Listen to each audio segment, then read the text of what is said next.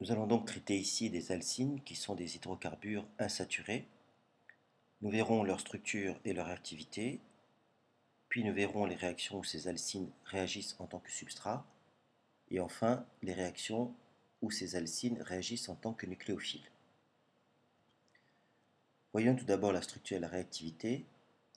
Rappelons que un est caractérisé par la présence d'une triple liaison carbone-carbone, en fait, dans cette triple liaison, il y a une liaison sigma et deux liaisons pi.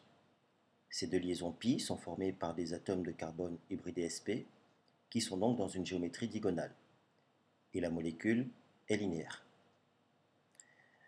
Classiquement, on distingue deux types d'alcynes. Les alcynes disubstituées où chaque atome de carbone est substitué par un groupement R ou R' différent de H et puis les alcynes monosubstituées qu'on appelle alcynes vraies, où l'un des atomes de carbone est substitué par un atome d'hydrogène.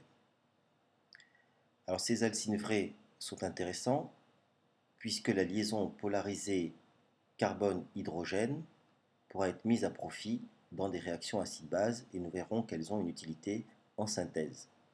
Donc l'acidité relative de cet hydrogène provient du fait que l'atome de carbone hybridé SP possède une électronégativité relativement importante, ici de 3,1. Alors voyons les éléments de réactivité.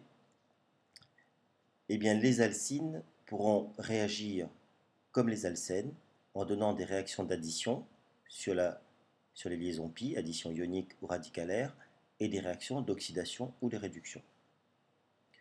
Ensuite, on aura un deuxième type de réactivité qui est associé cette fois-ci à la mobilité de l'atome d'hydrogène des alcynes vraies.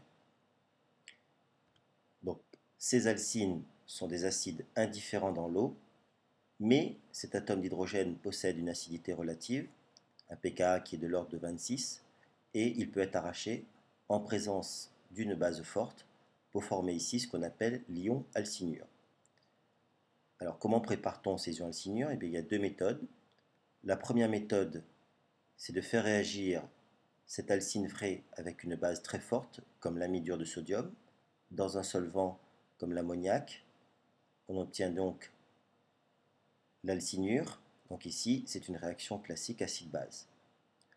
On peut aussi faire réagir l'alcyne frais avec du sodium.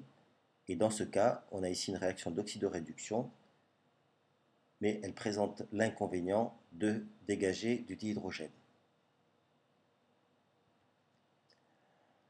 Alors voyons maintenant les réactions des alcynes en tant que substrat. D'abord l'addition d'halogène, réaction d'halogénation.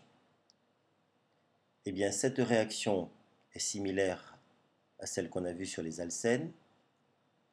Le mécanisme de la réaction est une addition de type ionique avec passage par un ion ponté ce qui explique que la réaction est stéréosélective, on obtient 100% de l'alcène E.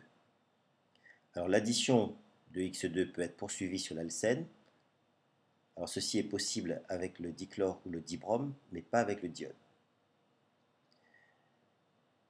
Et en présence de peroxyde, comme pour les alcènes, on aura un mécanisme de type AR, et dans ce cas, la réaction n'est pas stéréosélective. Voilà pour cette réaction d'halogénation. Voyons maintenant l'addition d'acide haloïdrique aux réactions d'hydrohalogénation. Donc il s'agit de fixer une molécule HX sur une des liaisons pi. Il s'agit d'un mécanisme ionique.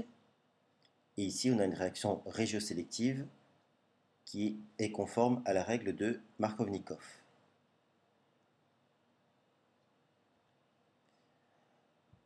Voyons maintenant l'addition d'eau, réaction d'hydratation. Eh bien, pour faire l'hydratation d'analcine, on utilise bien évidemment de l'eau, mais il faudra utiliser un catalyseur qui est HG2+. On obtient donc la fixation du groupement OH d'un atome d'hydrogène sur une liaison pi et on forme un énol. Le calénol, bien sûr, peut s'isomériser, donc pour donner sa forme tautomère plus stable, la forme aldéhyde ou cétone. Et dans ce cas, la réaction ici fait intervenir Ag2+, pour former un ion ponté. Donc cette réaction fait intervenir une tautomérase cétéoénolique et le sens de l'addition est celle qui peut être prédite par la règle de Markovnikov. Donc il s'agit bien d'une réaction d'hydratation qui fournit un énol, mais cet énol s'isomérise pour donner un aldéhyde ou une cétone. Eh on peut faire la même chose par la réaction d'hydroboration-oxydation, en faisant d'abord réagir le borane, puis H2O2 en milieu basique. De la même manière que précédemment, on obtient l'énol, lequel énol conduit à la forme plus stable cétone. Alors bien sûr, là aussi on fait intervenir une tautomérie cétonolique, sauf que le sens de l'addition est inverse à celle qui peut être prédite par la règle de Markovnikov.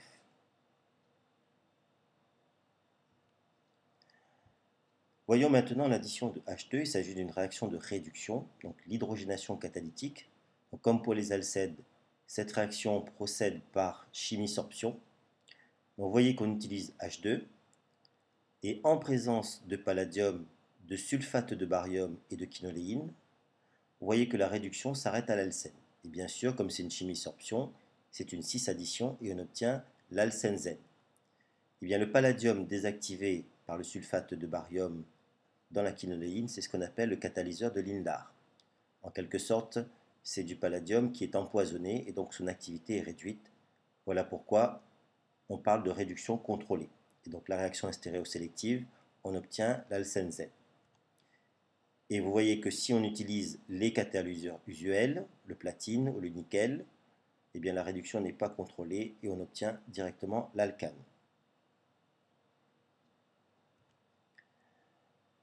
Voyons maintenant la réaction de coupure oxydante. Eh bien, en utilisant le permanganate de potassium concentré et en chauffant, eh bien, vous voyez qu'il y a coupure au niveau de l'insaturation pour conduire à deux fragments acide carboxylique. On peut aussi utiliser l'ozone suivi d'une hydrolyse comme on a vu pour les alcènes.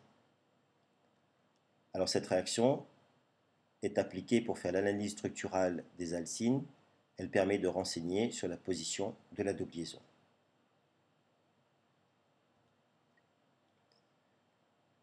Voilà, nous venons de voir les réactions des alcines en tant que substrat. Maintenant, nous allons voir les réactions des alcines en tant que nucléophiles. Et en fait, lorsqu'ils agissent en tant que nucléophiles, ils font intervenir l'ion alcinure. Alors, action sur les dérivés halogénés, tout d'abord eh bien, possède une charge négative, elle est nucléophile, eh bien, elle va pouvoir réagir avec des dérivés halogénés pour former un alcine vrai. Et donc, c'est une méthode de synthèse des alcines disubstituées à partir des alcines vrais. Donc ici, c'est la réaction de l'ion alcinure sur un dérivé halogéné, donc sur un carbone hybridé sp3. Alors voyons maintenant l'action sur les composés carbonylés eh bien, ces ions alcinures nucléophiles peuvent aussi réagir sur un carbone hybridé sp2, ici celui d'une cétone ou d'un aldéhyde, pour fournir cet intermédiaire ici, donc par attaque nucléophile, et donc après hydrolyse, on obtient ce qu'on appelle un alcool alpha-acétylénique. Cette réaction est appelée réaction d'éthynylation.